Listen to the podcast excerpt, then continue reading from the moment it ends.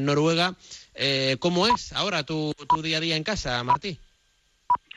Bueno, intentamos, evidentemente, pues estamos concienciados ¿no? de, cumplir todo lo que el gobierno, eh, luego el club, pues eh, lo que nos han pedido.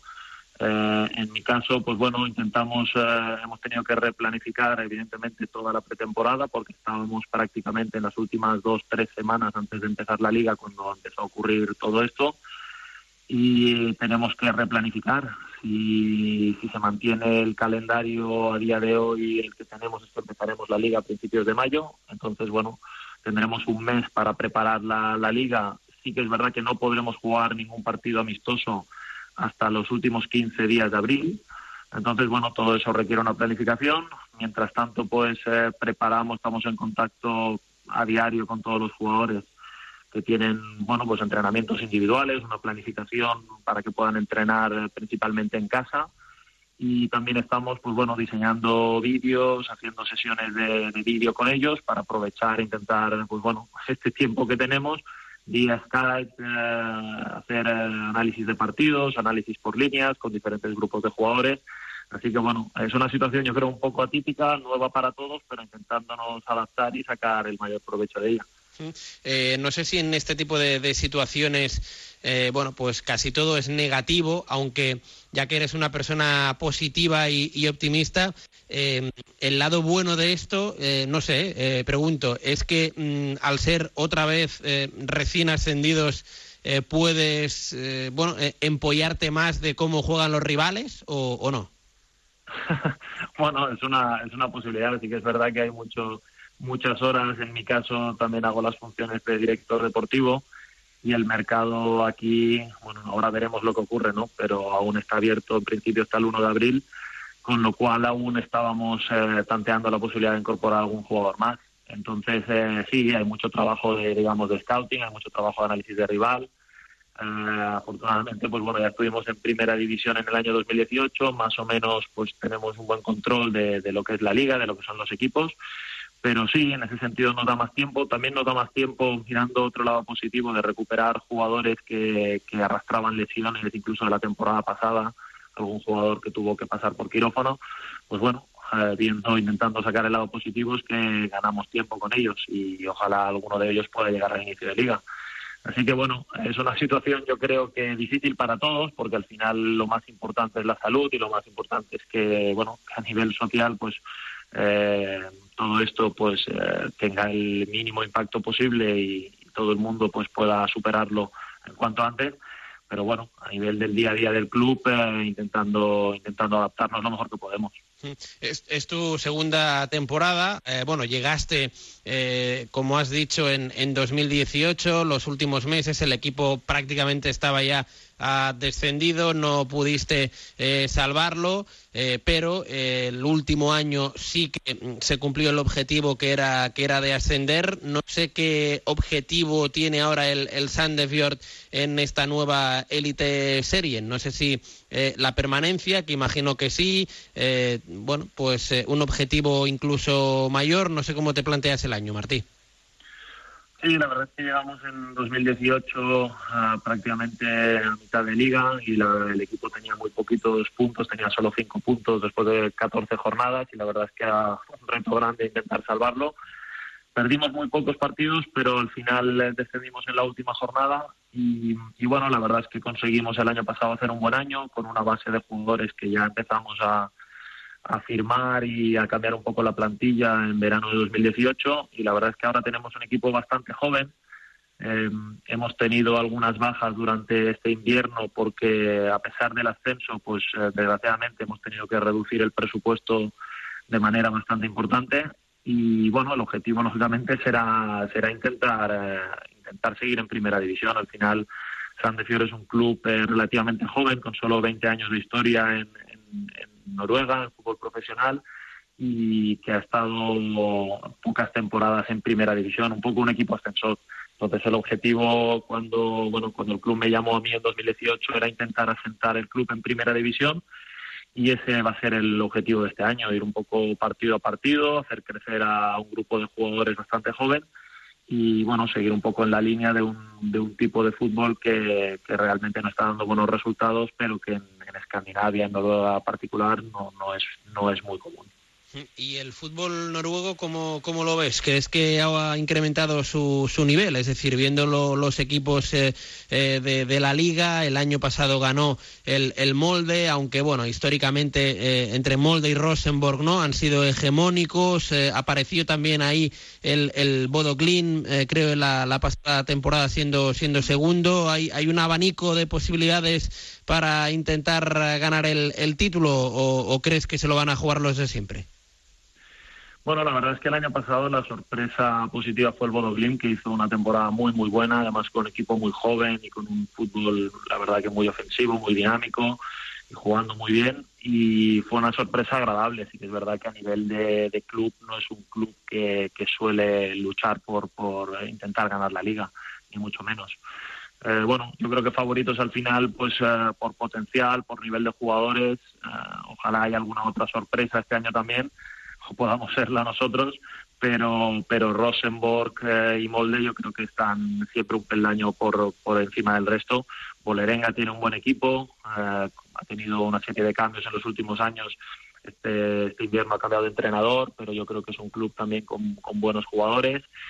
Brand siempre es otro club que bueno está llamado a ser uno de los grandes de Noruega, siempre está ahí un poco peleando para ver si, si puede volver a ganar la liga que hace años que no la ganan pero bueno, yo creo que un poco entre Molde y Rosenborg serán los favoritos, sin duda. Eh, la, gente eh, debe tener ganas también y te cambia un poco de, tercio de, clubes a la selección de, la selección noruega, ¿no? Eh, no sé cómo, cómo ha sentado, imagino que era lo previsible, el hecho de que la Eurocopa se fuera del 2020 al 2021. A finales de, este mes de marzo tenía Noruega que, jugar la, la, repesca, pero es que se viene con una generación que, que ojito, ¿eh? Sí, sí, la verdad es que eh, nosotros aquí, pues con los entrenadores y mucha gente aquí en Noruega, pues comentamos, ¿no? El, por qué, pues el fútbol noruego en los últimos años eh, a nivel de clubes le está costando tanto tener buenos resultados, sobre todo en Europa, y en cambio a nivel de, selección, pues están saliendo una serie de jugadores jóvenes con mucho talento. También yo creo que el seleccionador está haciendo un muy buen trabajo eh, con, con una base de jugadores que ya venía de años anteriores y otros jugadores que venían de las selecciones inferiores que, están dando el, paso y cogiendo un poco el liderazgo. Y bueno, todo el mundo habla mucho de, de Odegaard, todo el mundo habla, habla mucho de Haaland, pero la verdad es que eh, a nivel de selección sí que es verdad que es una lástima porque está en un buen momento, pero yo creo que también incluso va a dar, va a dar eh, tiempo el hecho de que se haya aplazado la Eurocopa para la temporada siguiente, que, que algún talento nuevo pues pueda, pueda también tener alguna oportunidad, porque realmente hay jugadores el mismo Bodo el año pasado pues eh, tenía dos, tres jugadores, alguno de ellos ya ha salido al extranjero, de muy, muy buen nivel. Eh, ¿Crees que el, hecho de, que la Eurocopa se traslade al 2021 en Noruega se tiene todavía que clasificar, ¿eh? porque está en, digamos, en, la previa, tiene que jugar el playoff, pero le puede venir bien a, Noruega como selección eh, por el hecho de que, bueno, pues eso, eh, Holland, Odegaard, eh, jugadores de este, de este tipo pueden madurar un año más? Es posible, es posible. Yo creo que los dos están en muy buen momento. Eh, yo creo que hay algún jugador como Evian que se fue a Holanda, que estaba en el modo el año pasado, que también está en ese, en ese punto de inflexión. Le puede venir bien acumular un año de, experiencia en una liga más de más nivel que la, que la noruega. Eh, al final nunca sabes, ¿no? Porque no sabes si el año que viene, pues eh, en el momento que no sé cuándo se va a jugar esta repesca, pues igual puede haber alguna baja, alguna lesión, entonces nunca sabes, ¿no? Pero sí que a priori eh, yo diría que, negativo no tiene por qué serlo para Noruega, por lo que digo, ¿no? Porque tiene una serie de, jugadores bastante jóvenes que yo creo que les puede venir bien otro año más de, rodaje para, para llegar a la Eurocopa en casi diría su nivel top. Las dos últimas, eh, Martí. Eh, ¿Qué se dice de, de Holland eh, por, por, Noruega? Es decir, eh, su, su, impacto, al menos el que hemos visto, bueno, pues en, Liga de Campeones, en el, en el Dortmund, ¿alucinan tanto como nosotros o, no? Sí, sí, la verdad es que yo diría que quizá Martín es un poquito más mediático porque salió muy, muy joven de, Noruega, con solo 15 años y firmó por, por un club como el Real Madrid entonces ha sido un jugador que ha acaparado durante mucho tiempo pues, pues mucha atención. pero sí que es verdad que yo recuerdo de los entrenadores que mejor me ha tratado, la verdad, en Noruega, cuando nos enfrentamos en 2018, fue Ole Gunnar Solskjaer, era su entrenador en Molde en 2018, y ya estuvimos hablando de él. Y, él lo tenía muy claro, que iba a ser un delantero de mucho, mucho nivel en, Europa. Lo que quizá nadie se esperaba es que iba a ser tan rápido, ¿no? Que en solo un año pues haya llegado a un club ah, del nivel del Borussia y esté rindiendo como está rindiendo, pues lógicamente está teniendo mucho impacto en Noruega y sí, la verdad es que la gente en Noruega está orgullosa y yo creo que son optimistas porque saben que simplemente con estos dos jugadores, con la edad que tienen, eh, tienen dos referencias, yo diría casi a nivel mundial para los próximos 10 años. Y, ya la última, un poquito fuera del, fútbol. Fíjate que, la semana pasada aquí en Marcador Internacional, ah, bueno, pues eh, tenemos a, nuestro compañero Víctor Cervantes que nos dijo algunas propuestas, ¿no? Fuera del, fútbol para pasar esta cuarentena, este confinamiento. Eh, nos habló de una serie noruega, creo que se llama Home Ground, que tiene que ver relacionado con el mundo del fútbol y que incluso aparece por algún que otro capítulo eh, John Cariu, el que fuera futbolista, eh, ¿te has enganchado a ella o, tú eres más de series españolas? no, la verdad es que sí, me habían hablado de esta serie. No lo he visto, no lo he visto. Mi noruego no es eh, tan perfecto como para poder entenderlo, una serie entera, pero sí que me han hablado de ella y no, la verdad es que estos días sí que, como todos me imagino, pues tirando de Netflix, pero de momento aún aún no hemos no hemos caído e, en esta. Pero sí que en Noruega pues la gente hace un poco de broma también con Kariu que es todo un, personaje aquí en Noruega que, que sí que había escuchado que había salido varias veces en la serie pues eh, yo no te voy a engañar, ¿eh? yo de momento tampoco la he visto, pero, pero si puedo en los próximos días me, voy a, enganchar porque ya te digo, nuestro compañero Víctor nos la recomendó hace, siete días.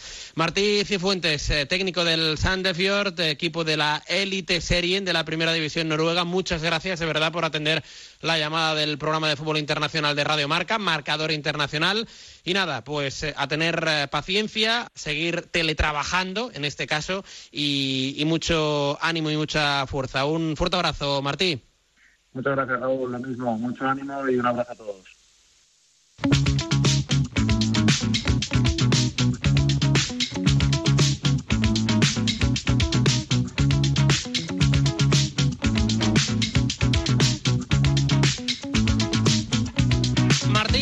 Fuentes desde Sandefjord. Eh, digo yo que un día habrá que ir, ¿verdad, Víctor? Eh, a tierras nórdicas o no? Sí, de hecho, un día entrevistándolo para otro tema se lo dije, que, tenía ganas de, verle la acción, eh, no solo a él, sino visitar Noruega, que es un país que tengo pendiente. ¿No, no os pasa, David, Víctor, que, que, claro, en tiempo de confinamiento, ¿no? Eh, a, uno, a uno le entran todavía más ganas locas de, ver mundo, de, viajar, de visitar y que uno piensa, bueno, pues cuando todo esto pase, lo primero que haré será ir aquí, ¿no?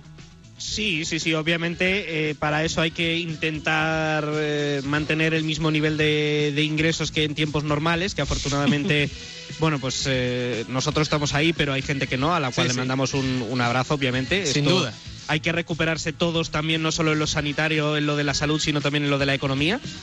Y siempre que se pueda, obviamente hay que viajar y hay que conocer mundo, hay que intentar eh, a pequeña escala, si, si la economía no lo permite, pero enriquecer nuestro propio mundo, vivir nuevas experiencias y también conocer no solo lo que tenemos más cerquita, sino también lo que tenemos más lejos. Lo dicho, que puede ser la provincia de al lado, ¿eh? no hace falta tampoco eh, volverse locos. Y lo que a mí me ha vuelto loco de, esta entrevista es que no recordaba para nada que Ole Gunnar Solskjaer tuvo a Holland en el, en el molde se, me, había pasado esto por completo y me he puesto aquí a buscar y efectivamente hay declaraciones suyas diciendo que, que lo comparaba con Romelu Lukaku, que iba a tener Oye, pues hasta en esto también se refuerza el criterio de, de Ole Gunnar Solskjaer, ¿eh? no solo por cómo está compitiendo con el United.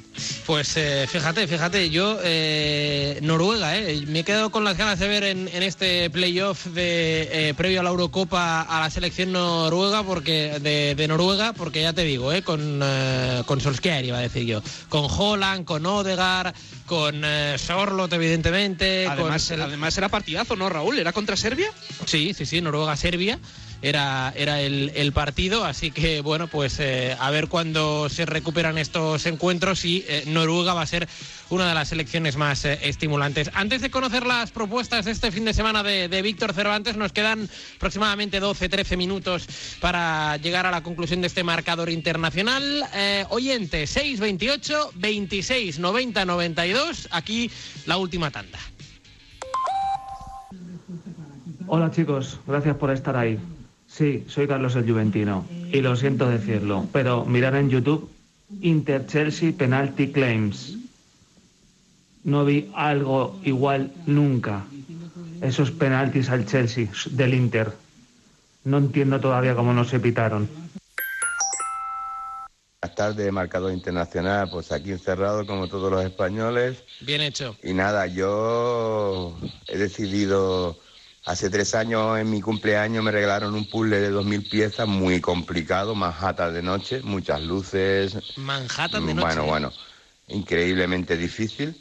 Y mira, pues he aprovechado para ponerme con él. Ya llevo, llevaré puesta unas 500 piezas, ¿sabes? el cielo, un poco el mar y demás. Todavía no he llegado a las luces, pero bueno. Y ahí estoy dedicando mi tiempo también a escribir, que es algo que me encanta y a estudiar ajedrez, que también me encanta. O sea, que retomar hobbies pendientes, cosas que te gustan y entretener en la mañana, hacer la rutina de la casa, dedicar a hacer, de, hacer hueco a estas cosas que he dicho. Y me imagino que cada uno pues hará lo mismo con sus hobbies, porque es que no hay otra cosa que hacer. Venga, muchos abrazos y, que vaya bien. Venga, chao.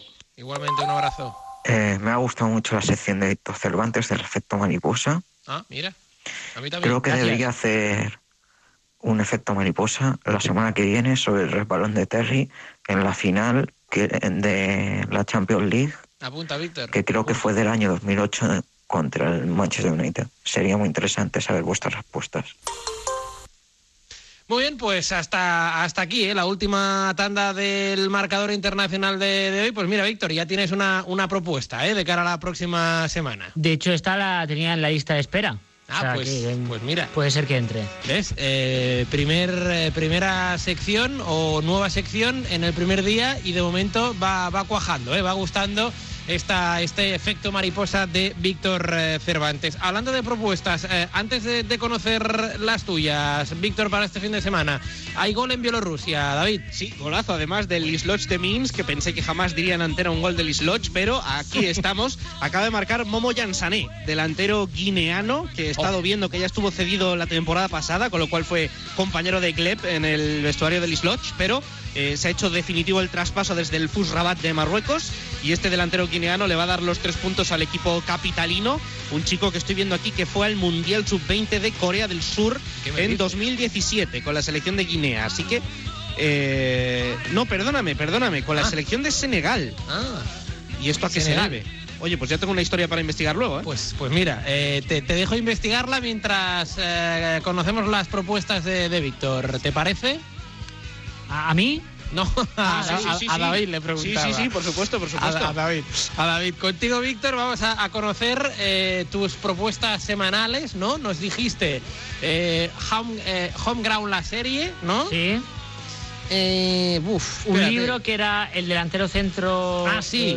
murió al atardecer, fue asesinado al atardecer, perdón, de Vázquez Montalbán. Vale, Cear es el equipo de barrio. Sí, de mi barrio, es un documental. Y una peli eh, que era, no me acuerdo, una peli chorras de, ¿eh? de Gerard Butler, que ni me acuerdo del nombre, imagínate. Bien, bien, bien. No, no, es, una, gran, es una gran propuesta la, peli de la, de la, pasada semana, sí. ¿Cómo era? Bueno, luego te la busco, pero que hoy he hecho lo mismo, te he buscado una serie, una peli, un docu y, un libro. Bien, pues. Ya, he resuelto, perdonad, y ahora seguimos lo del Jansané. Eh, es sencillamente que su Wikipedia está mal. O sea, que ah. fue con Guinea, que es su país. Vale, vale, pues fue, fue eh, con Guinea y no con, con Senegal. Eh, un buen partido era la peli de un Gerard buen partido, Un buen partido, sí, bien, bien, perfecto. Muy bien, pues ¿por, ¿por qué arrancamos hoy? ¿Por dónde? Pues ¿Serie, documental? Como, como el tema serie veo que, que te gustó, lo de Homeground, te Sí. traigo otra propuesta de serie futbolera. Ah, muy bien. a Eh, ver. también la podemos encontrar en Netflix. Se trata de Puerta 7. Oh, Eh, siempre en Netflix. eh, no, no, no, sí, ¿no? No, siempre no. Esta sí. Esta Ah, serie esta- Puerta 7 es una producción argentina que, como digo, se puede encontrar en Netflix y que eh, recrea el escenario de una barra brava, un grupo de animación ultra De un equipo ficticio, el Ferroviario Fútbol Club, un eh, equipo ficticio supuestamente argentino. Y eh, dentro de esta serie pues hay distintas tramas, eh, desde una mujer que se infiltra en la directiva para acabar con la violencia en las gradas, un joven que se quiere meter en la barra para intentar algo, para ganar algo de dinero para su familia, eh, también em, pues se recrea la guerra entre distintas, dos facciones distintas de la misma barra. Eh, bueno, hay una serie de tramas, de historias para recrear el entramado de corrupción, de violencia, de crimen que todavía hoy lamentablemente hay detrás de, de muchos de, de estos grupos. Muy bien, en Netflix Puerta 7, ¿eh? Puerta 7, sí. Puerta 7, esta tiene buena pinta. Fíjate, yo si, si tuviera Netflix eh, me, me vería el primer capítulo esta misma noche. Eh, Víctor. Vale, bueno, seguimos. Eh, no sé ya qué recomendarte porque no te gustan los libros, no tienes Netflix. Eh, solo No, Gran Hermano, no, solo no, Gran Hermano. No, no, no, Bruno pero, es pero- complicado. pe- pero, pero escúchame, que, que las recomendaciones no van a- a- hacia mí. eh, Vale, vale. Es para los oyentes. Bueno, yo sigo, ¿vale? Sí, sí, Eh, sí. Vamos con el libro. Se trata de Especies Protegidas, un libro de Ferran Torrent. Ah, pues seguramente uno de los autores de referencia para entender la comunidad valenciana, un autor que ha utilizado el fútbol en muchos de sus libros y que de hecho es un levantinista, ah, confeso, y, y activo. Em, toda la obra de, de Ferran Torrent está escrita en valenciano, pero eh, todos o casi todos sus libros también tienen su traducción al, al castellano. Y en este caso, Especies Protegidas nos sitúa en la Valencia de la que hablábamos antes, eh, de finales de los 90, principios de los 2000. El protagonista de este, de este libro es Juan Lloris, un empresario de poca monta que lo que quiere es ascender eh, de manera tanto social como políticamente. Y para hacerlo, la idea que tiene es montar una red de captación de, de talentos en un país subsahariano y luego venderle al Valencia Club de Fútbol estos jugadores desconocidos a precio de cracks. Eh, la operación ya os aviso que, que no sale bien, pero, pero sí que es un retrato algo cómico, incluso un poco histriónico, de aquellas eh, conexiones futbolísticas, empresaria- empresariales y políticas del panorama valenciano de los 2000, de los Paco Camps, de las eh, Rita Barberá, etcétera, etcétera, que seguramente eh, se haya estigmatizado con el paso del tiempo, pero que, y que también seguramente se haya exagerado un poco, pero que nadie como Ferran Torrent pues eh, supo captar en su día. Muy bien, pues el, el libro, uno de los eh, grandes eh, escritores eh, de mm, españoles, claro, claro que sí. Eh, ¿Qué más? Ahora, ahora, bueno, ahora he hecho algo un poco loco. Bueno, Ah, loco no. ¿sí? Ya te digo, te voy a recomendar algo que he hecho yo. Imagínate. Ah, O sea, algo que has hecho tú. Sí, sí, sí, Oh, sí, sí, así soy yo, sí. Eh, con mi morro, ¿vale? Bien, Eh, bien, sí, documental. Hablamos de Escaramagas, Fútbol Refugiado. Es un documental que producimos y emitimos el junio pasado en Gol y que Sí. podéis encontrar en YouTube. ¿Vale? Eh, el año pasado viajamos hasta un campo de refugiados en Grecia, Lo sé, junto sí. al exjugador del Barça, del de la Juve y de la selección francesa, Lilian Thuram, Campeón del mundo. campeón del mundo y de la Eurocopa, y ahí enseñamos un poco cuál es la realidad de un campo de refugiados, eh, que te puedes imaginar que, que es durísima y que también va, va bien para contextualizar estos días. No, no se trata de ser frívolos, pero em, bueno, ya que nos quejamos, porque efectivamente la, situación no es fácil, pero de verdad que hay gente pues que todavía está, está peor. Y, bueno, pa- para ver un poco cómo es toda toda la realidad en un campo de refugiados y también para ver cómo el fútbol eh, en pequeña escala pues puede ayudar a, lidiar con este tipo de problemas, con las actividades que monta ahí la Fundación del Barça, para paliar todos eh, pues estos problemas y también para intentar eh, llegar a la igualdad en- entre chicos y chicas en entornos donde todavía pues por razones culturales o, o religiosas no es tan fácil, pues, pues lo podéis encontrar ahí. Está hecho con mucho cariño, está muy bien, está mal que lo diga yo, pero a mí me gustó cómo quedó. Mucho. Las reflexiones de Lilian Turam están muy bien. Y también, eh, bueno, es cortito, dura menos de media hora, 26, 27 minutos. Así que, que bueno, que tampoco es un peñazo. ¿Y, esto en YouTube, ¿eh? has dicho? Sí, en YouTube lo podéis encontrar, en, el canal de Gol. En YouTube, en el, en el canal de, Gol, pues fíjate, yo que esta noche no, no tenía mm, eh, grandes propuestas eh, televisivas, digo, para, para ver quizá, quizá me lo vea, Víctor. Bueno, gracias, ya te digo, es cortito. Mm, igual te puedes ver esto y luego pues una reedición de Gran Hermano, los mejores momentos. sí, The Best of GH, ¿no? está bien, está bien. Y nos queda, ¿qué, ¿qué, nos queda? La peli, la ah, peli. La peli, la peli, la peli. Te hablo de Cash. Cash es una... Cash. C-A-S-S. Sí, es una ah, vale. película británica del año 2008 que recrea la vida de Cash Penan. Cash Penan, para quien no lo sepa, fue el primer hooligan condenado a cárcel por la justicia británica. Además de este hecho, la verdad que, que Cash Penan tiene una vida de película, como, como así se demuestra. Eh, te cuento quién fue Cash Penan, eh, hijo de una mujer jamaicana emigrada a Londres que eh, lo tuvo que dar en adopción y, que ahí, pues, bueno, le adopta una familia ah, inglesa, crece en un barrio en el que le tratan de manera hostil, se metían con él por ser negro y también porque además eh, tuvo la, bueno, no sé si la mala suerte, pero que él realmente se llama Carol. Carol en Jamaica es un nombre de, chico, pero en Inglaterra es nombre de chica. Entonces, pues se metían por tener entre comillas, nombre de chica y por ser negro, eh, pero eh, bueno, ya de adolescente se, se, como que eh, se queda omnubilado o, admira la, figura de Cassius Clay, el boxeador, y a partir de ahí no solo le coge el nombre, sino que se va labrando a, base de puñetazo limpio un respeto en las calles de, Londres. Ahí se empieza a meter en el movimiento skin de los años 70 hasta convertirse en el jefe de los hooligans del West Ham, la Intercity Firm, que, también para ponerlo en contexto, seguramente era el, grupo de hooligans más peligrosos que, que existió en toda Inglaterra. Entonces es muy sorprendente cómo una persona de raza negra puede llegar a liderar un grupo tan peligroso que además tenía fama precisamente de ser un grupo de extrema derecha. O sea, es algo inaudito. Además, luego, posteriormente, Caspenan, como eh, decimos, estuvo un par de veces en la cárcel, recibió un disparo que casi lo mata, pero se reformó y ahora mismo eh, escribe libros y también es productor de cine. Pues eh, aquí están las propuestas de este sábado, día 21 de marzo del 2020 de Víctor Cervantes. Hasta aquí el programa. Víctor, eh, gracias eh, infinitas, eh, un fuerte abrazo y nos escuchamos el próximo sábado, ¿de acuerdo? Abrazos virtuales a todos. Un abrazo para Víctor Cervantes. David Fer, mil gracias, como siempre. Un placer, un gusto. Un gusto también para nosotros. Gracias infinitas a Jordi Moreno y a Sandra García Nombera en la parte técnica y no a Sánchez, a Carlos Santos en la producción. Que no se vaya nadie, ¿eh? porque ya llega Jesús Poveda con el primer tramo de marcador de este sábado 21 de marzo. Los chicos de marcador internacional volvemos en siete días. Será hasta entonces. Adiós, un abrazo.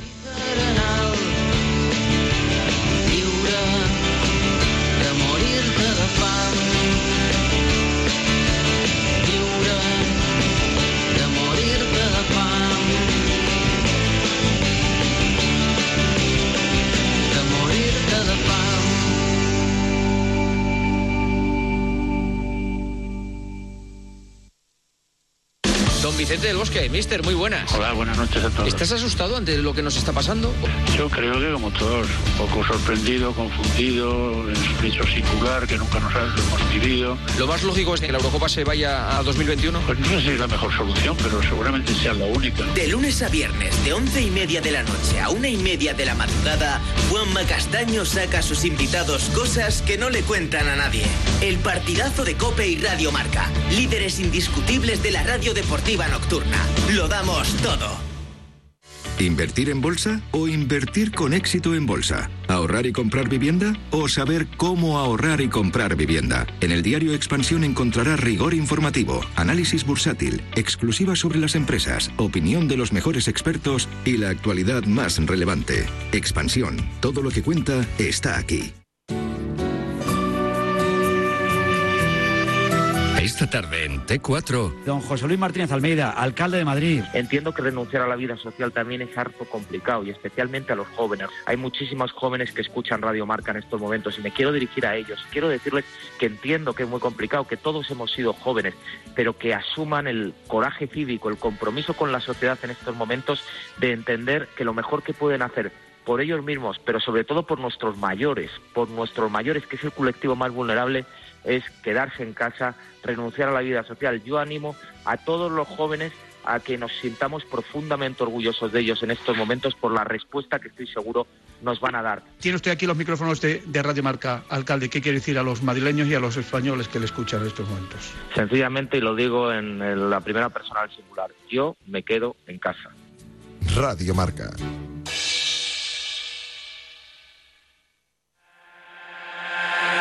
Radio Marca.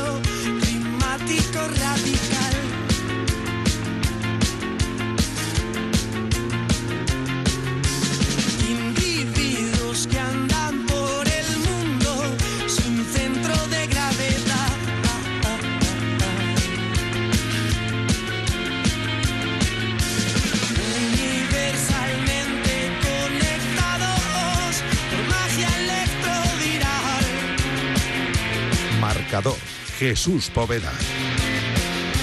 Somos herederos de algo que ya no queremos de algo Y Ainhoa Sánchez, ¿qué tal? Muy buenas, son las 4 y un minuto, las 3 y un minuto si nos escuchas desde Canarias. También está Iñaki Serrano al control técnico para que todo suene de forma estupenda y Miguel Ángel Toribio a los mandos de la producción para que no nos falten contenidos a lo largo de esta primera parte de marcador en esta tarde de sábado. ¿Sabéis qué día es? 21, ¿eh? 21 de marzo de 2020. Pregunto a Ainhoa si saben qué día es porque... No, si no lo eh, sabemos. no, en esto de la cuarentena ya ayer un compañero mío de, de piso me decía, oye, es que ya no sé en qué día estamos, hoy que es viernes, sábado, lunes, martes... Normal, normal. Y eso que está trabajando... Es como el día de la marmota. Pues sí. Pero bueno, aquí estamos nosotros, Ainhoa, para que la gente también, eh, bueno, pues hacer, sobre todo hacer compañía, que yo siempre lo digo, porque la radio es compañía, eh, y pero sobre todo también para entretener. Porque no se trata de decirle a la gente cómo entretenerse, se trata también de, entretener. Muy bien, Poveda. Así que, oye, pues aquí estamos esta tarde. Tenemos muchas cosas que hablar y también, sobre todo, para informar, porque Ainhoa, una de las eh, derivadas más importantes en el mundo del fútbol que se están dando en la casuística de, de las últimas horas y de los últimos días tiene que ver con cuándo va a acabar la liga, que sí, que ya lo hemos contado un millón de veces, que la liga va a arrancar, no sabemos si llegará antes, el final de la liga, si llegará antes del 30 de junio o después, y ahí están, es una fecha clave, Ainhoa, para los contratos de muchos jugadores que quizá acaban y quizá a partir del 30 de junio, es decir, el 1 de julio, ya son jugadores de otro club. Pero ¿cómo van a jugar para otro club si todavía no hemos terminado la temporada? ¿no? Estamos eso ahí es, un poco... Eso es. Esa es la situación que van a vivir muchos de nuestros jugadores de la liga y que vamos a intentar un poquito pues explicar eh, en qué en qué queda su pues eso eso mismo su situación y cómo va a ser eso de que acaben contrato pero que no haya terminado la liga. Sí, estamos pendientes. ¿eh? Además, si entras ahora mismo en marca.com, en la web de nuestro diario, eh, bueno, pues tienes ese titular, ERTE Fútbol Club. Así está afectando el terremoto financiero a los equipos, porque ya hay empresas que han hecho ERTES, ya hay empresas que, por ejemplo, Inditex, y esto hay que decirlo, no ha hecho un ERTE, es un bulo, no hay ERTE en Inditex. Yo tengo mi opinión al respecto, pero bueno, ya cada uno luego la daré si acaso. Pero ERTE no hay en Inditex, así que hay empresas que las están haciendo, empresas que no, y ahí no, lo- los clubes al final son empresas. Eso es, es que son empresas, tienen sus trabajadores, los trabajadores son los jugadores, no solo de fútbol, eh, cualquier disciplina. baloncesto. Eso es, eso es, el balonmano, que, que ya se ha hablado de algunos clubes que, que han hecho ERTES o van a realizar esos ERTES, eh, expediente de regulación temporal de empleo. Y pues eso, como empresa tienen que pues ajustarse a, a esta crisis, a lo que va a venir sobre todo y, y, eh, gestionar el, momento y el futuro de sus empleados, que son pues los deportistas. En fin, eh, vamos a ver, porque ya hay muchos casos, ¿verdad? Y no, ya hay algunos. Bueno, ayer yo leí algo así como que el Fútbol Club Barcelona iba a hacer un ERTE, pero después ya esos titulares fueron desapareciendo de las pantallas de los móviles y de los ordenadores. Obviamente no se impreso ningún titular porque eh, el Fútbol Club Barcelona, por lo que hemos podido leer, lo que está haciendo es ver qué opciones tiene y qué medidas puede ir tomando, porque hoy también vamos a repasar la factura que está pasando el coronavirus, no solo a las empresas, bueno, pues de alimentación, que bueno, concretamente alimentación no está pasando factura No, esa- porque esa desde luego que no. son prácticamente las únicas que quedan abiertas, pero bueno, pues empresas textiles, empresas eh, de comunicación, em- un montón de empresas que están facturando menos. Vamos a ver cuál es esa factura en el deporte. En el horizonte, los Juegos Olímpicos, una de la, bueno, la mayor cita deportiva de la historia y que además suele ser una de las dos o dos citas deportivas muy importantes a lo largo de una década. Entonces vamos a ver si, en- si los Juegos Olímpicos son la puntilla final para acabar de terminar con la industria deportiva o no. Enseguida lo vamos a analizar todo porque hay muchos números que hacer y a mí los números... mm, hice matemáticas difíciles en bachillerato, pero... también, y pero luego la no- economía no- me gustaba, ¿eh? Pero... Sí, pero no. Sí, nos- pero no. Se nos da mejor lo de las fuentes, contar lo que pasa, en fin. Las Estamos, letras. Eh, las letras, efectivamente. Que eso no quiere decir que no, no valgamos para los números. ¿eh? Estamos pendientes también de la Moncloa, porque en nada vamos a tener eh, rueda de prensa. ¿eh? Obviamente la vamos a, a- vamos a conectar en directo para que todos la podamos ver. Eh, y, tenemos también un sonido, Ainhoa, de uno de los jugadores de nuestra liga, ¿no? Que, ha querido dejar un mensaje en redes sociales. ¿Quién es? es? Bueno, pues vamos a escucharlo. Tenía coronavirus y ahora estoy en cuarentena en casa. Mi estado mental es muy bueno y mis síntomas básicamente han desaparecido por completo. También realicé una serie de pruebas en los pulmones, incluida la TC, y los resultados fueron muy buenos sin ningún problema. Gracias por su atención y bendiciones para mí. He recibido todas sus bendiciones. Muchas gracias. Pueden estar seguros. Además, espero que todas puedan prestar atención a este virus. Nosotros no hemos derrotado por completo al virus, por lo que todos deben prestarle atención. Lavarse más las manos e ir menos. Finalmente, gracias nuevamente por su preocupación y bendiciones para mí. Creo que definitivamente superaremos esta epidemia.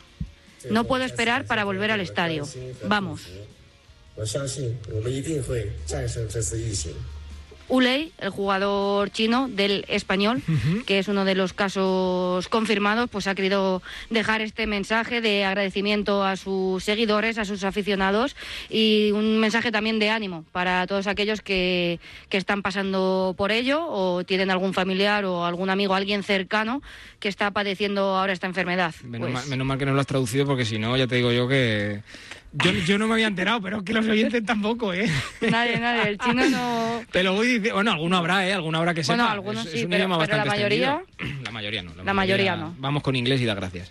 Oye, buenas noticias en el español también, ¿no? Porque teníamos eh, jugadores que estaban diagnosticados de coronavirus y están saliendo de ello, ¿no? Sí, cuatro de los seis jugadores que dieron positivo por coronavirus del equipo catalán, del equipo de Cornellá, pues ya han recibido el alta. Una buena noticia para pues para todo el mundo. Yo creo que al final eh, la cifra de, estos enfermos que salen, que salen adelante, que dejan atrás la enfermedad, pues es también con lo que hay que quedarse en medio de toda esta batería de números y esta inundación de, de datos que nos llega que cada vez pues son mm, mayor el número de contagios, mayor el número de fallecimientos, pues todo, todo lo que sea positivo habrá que contarlo para, para alimentar esa esperanza que no hay que perder nunca. Esperanza y solidaridad también como la del Almería.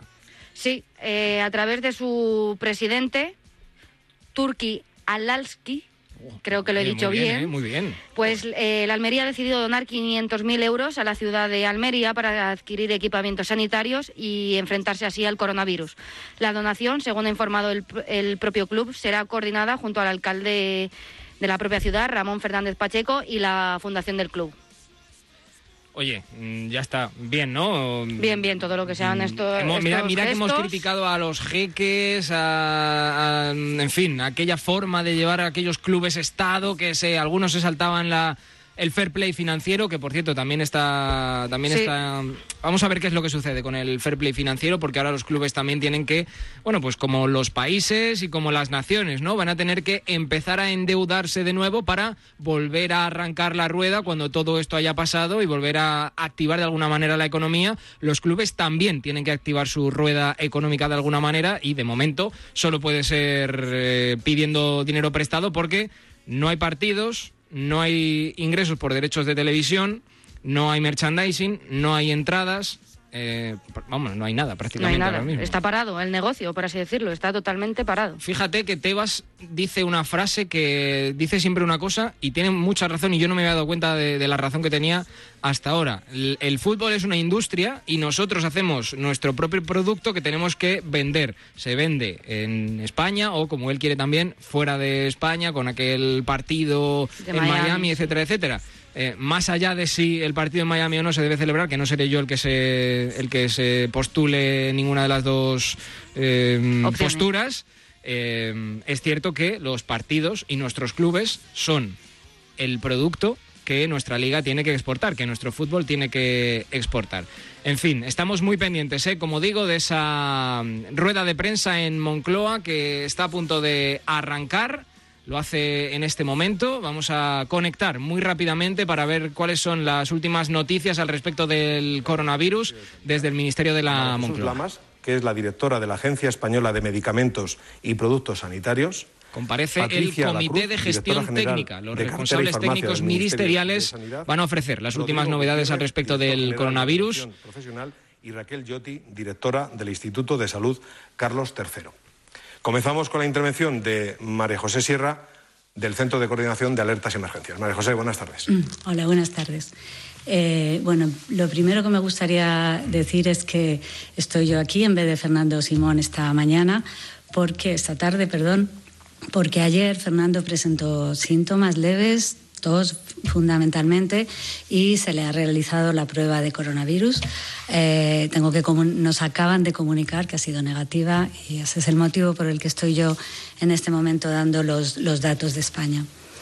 Eh, bueno, sobre los datos de España, como ya se ha publicado en nuestra página web del Ministerio, en este momento se han registrado casi 25.000 casos, eh, 24.926 y eh, prácticamente 5.000 nuevos diagnósticos respecto al día de ayer. Tenemos eh, más de 13.000 personas ingresadas y 1.612 en UCI.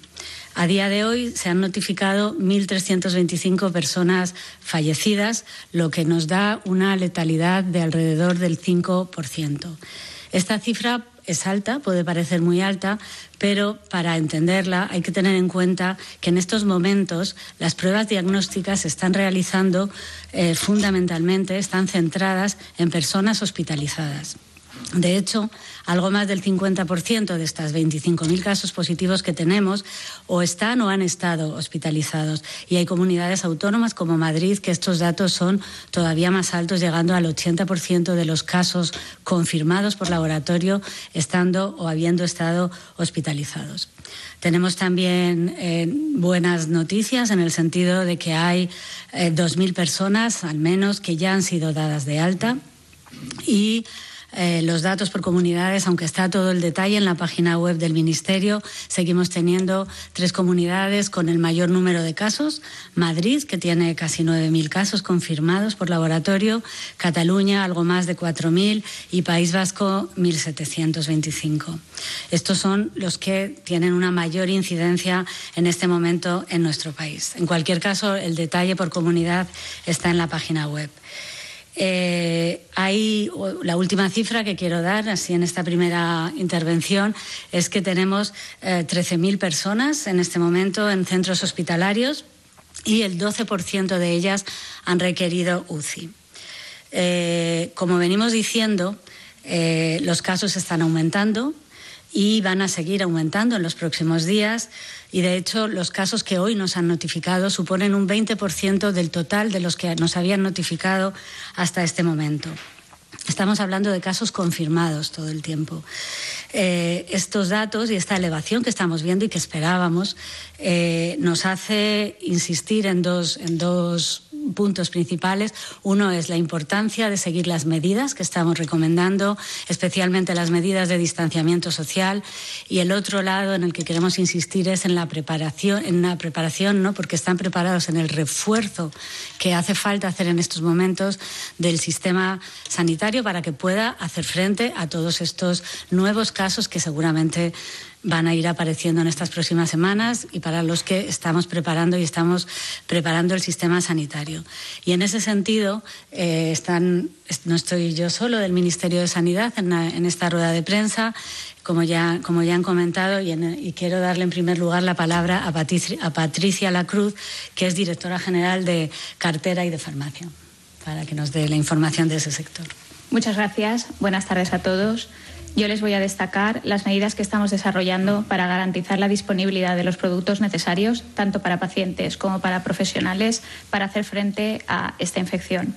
El mercado global responde a una situación sin precedentes. Por esta razón, y tras hacer una planificación... Bueno, esa rueda de prensa ¿eh? en el Palacio de la Moncloa, esa comparecencia de los principales responsables del gabinete de crisis en nuestro gobierno y en, en nuestro país para dar respuesta a esta crisis que estamos viviendo todos como eh, medidas de prevención siempre eh, al coronavirus. En fin, eh, volveremos, eh, volveremos a Moncloa seguro en el momento en el que tengamos más datos. Ahí tenemos los principales datos, 25.000 casos en total de infecciones por coronavirus en nuestro país. Entre el día de ayer y el día de hoy se han registrado 5.000 nuevos diagnósticos de coronavirus, 1.600 personas, alrededor de 1.600 personas están en eh, la unidad o las diferentes unidades de cuidados intensivos de los centros hospitalarios de nuestro país y tenemos eh, 2.000 personas que ya han sido dadas de alta, que es un dato que nos gusta mucho también contar porque quiere decir que del coronavirus eh, se puede curar uno y una y podemos seguir adelante. En total han sido, desgraciadamente para nuestro país, 1.300 fallecidos los que llevamos de momento en la cuenta. Ojalá y no suban, ojalá.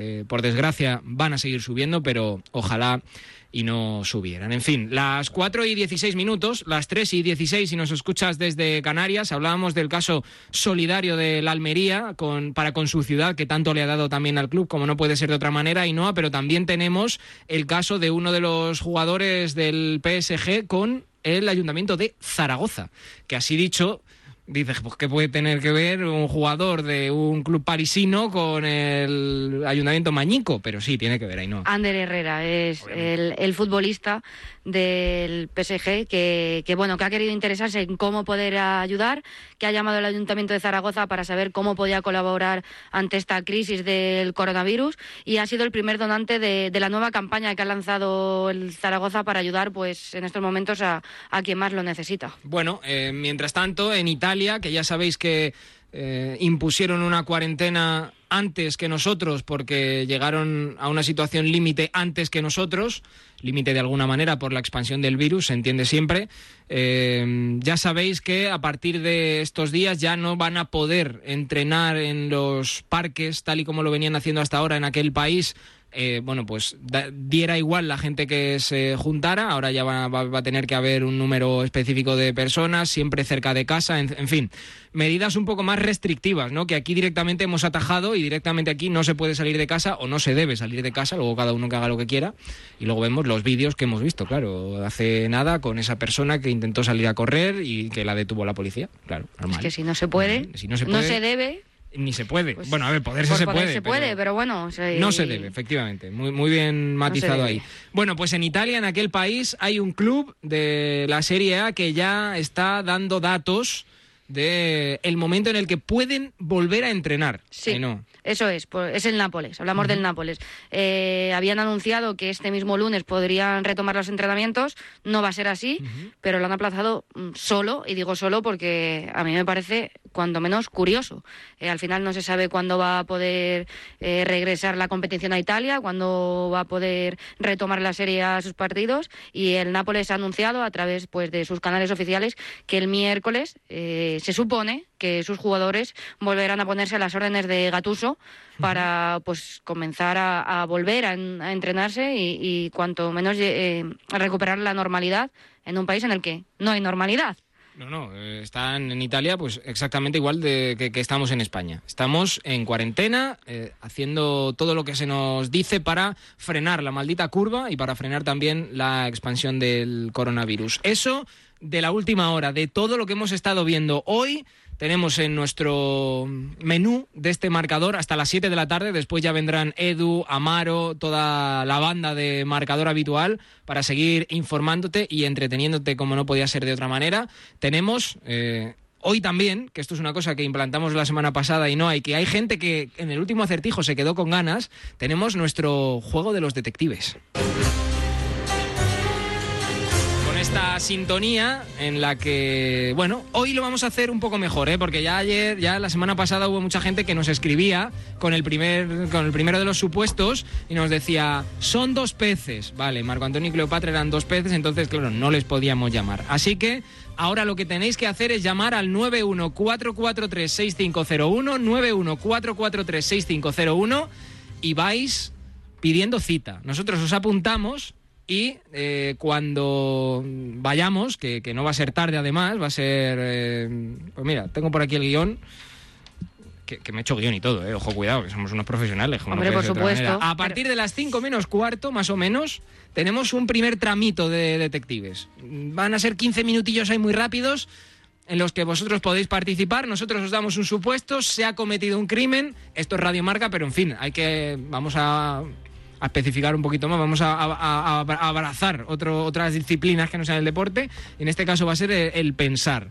Os tengo que decir que hay que tener un buen pensamiento lateral para descubrir qué es lo que ha pasado en los crímenes que se han cometido y que vosotros y vosotras pueden participar también los niños, ¿eh?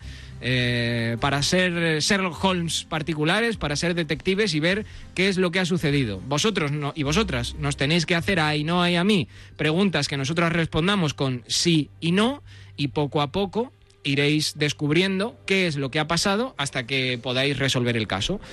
No hay premio, chicos. ¿Qué le vamos a hacer, Ainhoa? Mm, Yo he pensado traer algún libro mío o algo para mandar a esa gente a su casa, sí. Pero mira, es que yo me gustan mucho mis libros. ¿Por qué digo. vas a regalar tú tus Claro, libros? mi- mis propios libros. Que no, que no. Ya le diré yo a Edu que compre unos libros y los regale. La compañía que hacemos es un buen regalo, Sí, también te eso, digo. vamos, un regalazo. En fin, primer supuesto. No es el, no es el que tenemos en el número uno en el guion, ¿eh? ya te lo digo, pero creo Me que... parecen todos igual de difíciles. Creo que este Menos el último. la gente quizá no se lo sepa. Este quizá la gente no se lo sepa. Mariano va caminando y cuando la luz parpadea sabe que no conseguirá su objetivo. Va caminando deprisa. Podemos incluso decir que va corriendo. Mariano va corriendo y cuando la luz parpadea sabe que no conseguirá su objetivo. Si sois buenos y buenas Sherlock Holmes, si sois buenos detectives, 914436501, 914436501 y en aproximadamente 45 minutos, media hora, nosotros os damos paso e intentamos adivinar por qué Mariano deja de correr y sabe que ya no va a conseguir su objetivo. Mm, Bueno, tú es que ya te sabes la respuesta, ¿no? Ahí, ¿no? Pero cuando me lo has dicho esta mañana, ¿Sí? te he dicho una ¿Sí? o dos y no eran. No eran, vale. En fin.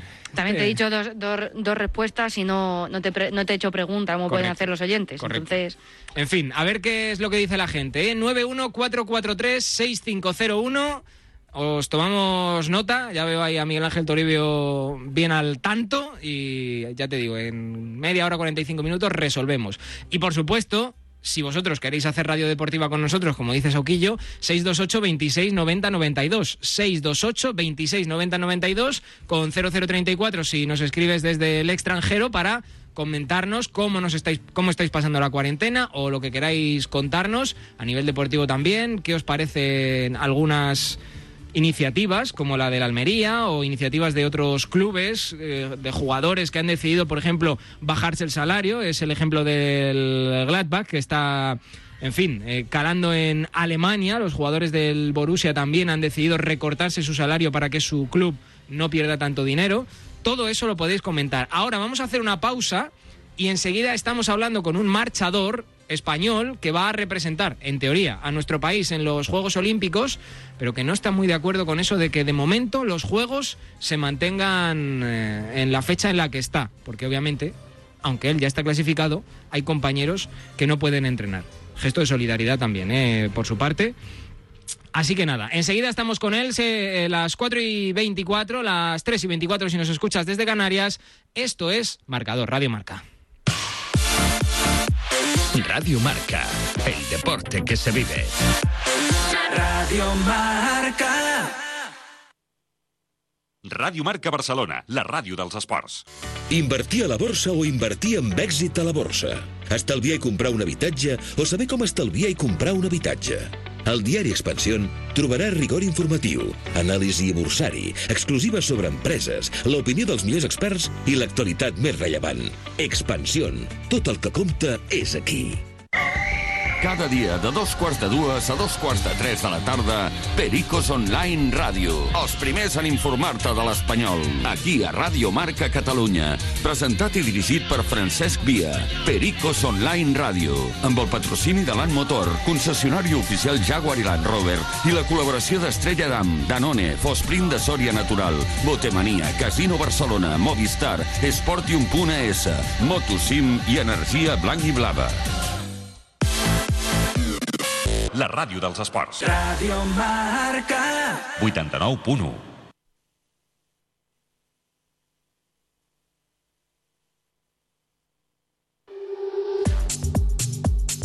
Couple things that I'm trying to fix. But I think I like all my dirty habits. Maybe I'm a little too used to it. Cause I always come back. Sending all the wrong signals to my brain. Sending all the right feelings through my veins. I should go, but I never walk away. Always make the same mistakes. No, I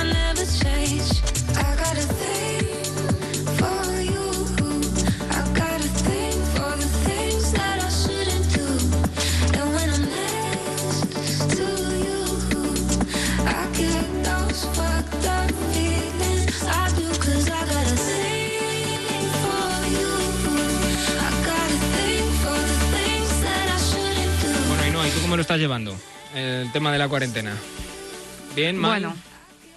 Bueno, Bueno. se lleva. Por lo menos, por lo menos salimos, ¿no? A currar. Claro, nosotros es que eh, venimos a trabajar aquí al edificio de Avenida San Luis. Entonces, quieras que no, yo creo que el hecho ya de salir de casa, aunque sea de, de casa al coche, del coche al trabajo y, y al revés, pues ya como que te libera un poco la cabeza. Es decir, que, que he descubierto esto de los ejercicios en casa a través de YouTube. Ah, sí. Y lo comentaba con Charlie Santos, que debo de ser mm, de las pocas personas que en cuarentena tiene agujetas.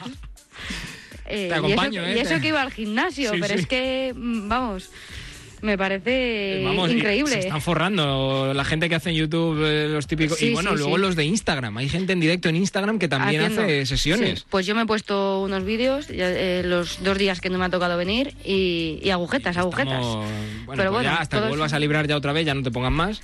Aunque sabes que la mejor forma de superar agujetas es haciendo, Haciendo, más sí, ejercicio. sí, sí, sí, lo sé, lo sé. En fin, bueno, sé. eh, Sí, si la teoría es fácil, pobre. No sé, ya, ya, la práctica ya es otra historia. En fin, tenemos una historia ¿eh? importante, además, te estamos acompañando, pero también te estamos informando. Álvaro Martín Uriol es un atleta español, marchador y campeón de Europa, dos veces olímpico, y tiene muy claro lo que debe hacerse con los Juegos Olímpicos de Tokio 2020. Lo mejor es aplazarlos. Él ya tiene su mínima para los Juegos, pero hace un llamamiento a la organización para que se aplacen, porque este confinamiento a él no le está dejando entrenar, bueno, le deja entrenar si tiene una cinta, pero hay compañeros de otros deportes, compañeros de deportes de lucha, de deportes de equipo, compañeros de natación y compañeras también, bueno, pues ellos lo tienen imposible, eh, lo de entrenar. O tienes una piscina en casa, que no creo que haya muchos atletas con piscina en casa, o no puedes, o no puedes entrenar. En fin, y ya le tenemos con nosotros en marcador. Álvaro, ¿qué tal? Buenas tardes. Hola, buenas tardes, muy bien. ¿Cómo estás llevando tú lo del confinamiento? Bueno, pues la verdad es que bastante bien, o sea, pensaba que iba a ser peor, pero día a día me, me encuentro mejor. Eh, estás entrenando, claro, me imagino. Sí, hombre, yo lo tengo bastante fácil, pues solo necesito una cinta de correr y prácticamente puedo gastar todos los entrenamientos con la cinta. Eh, ¿La tenías ya o la has comprado para este periodo? Pues fue el viernes pasado cuando, tras escuchar las declaraciones de Pedro Sánchez, al momento me subí a la habitación, cogí, me metí en Decathlon y busqué la cinta, pues dije, no, no vamos a, vamos a tener que estar encerrados, así que cuanto antes mejor. Oye, y tú lo tienes claro, eh, que los Juegos Olímpicos se disputen en el verano de 2020, en apenas tres meses, no es justo, mm, no está bien y no es justo porque hay gente que ahora ya no se puede clasificar porque la mayoría de los preolímpicos, el preolímpico europeo, en fin, eh, no se pueden celebrar porque todos estamos recluidos en casa, pero es que además los que ya estáis clasificados, en tu caso ya tienes la mínima por lo que hiciste público en Twitter, bueno, pues estás pudiendo entrenar, pero no es lo mismo, ¿no? Que una preparación para, para los Juegos Olímpicos.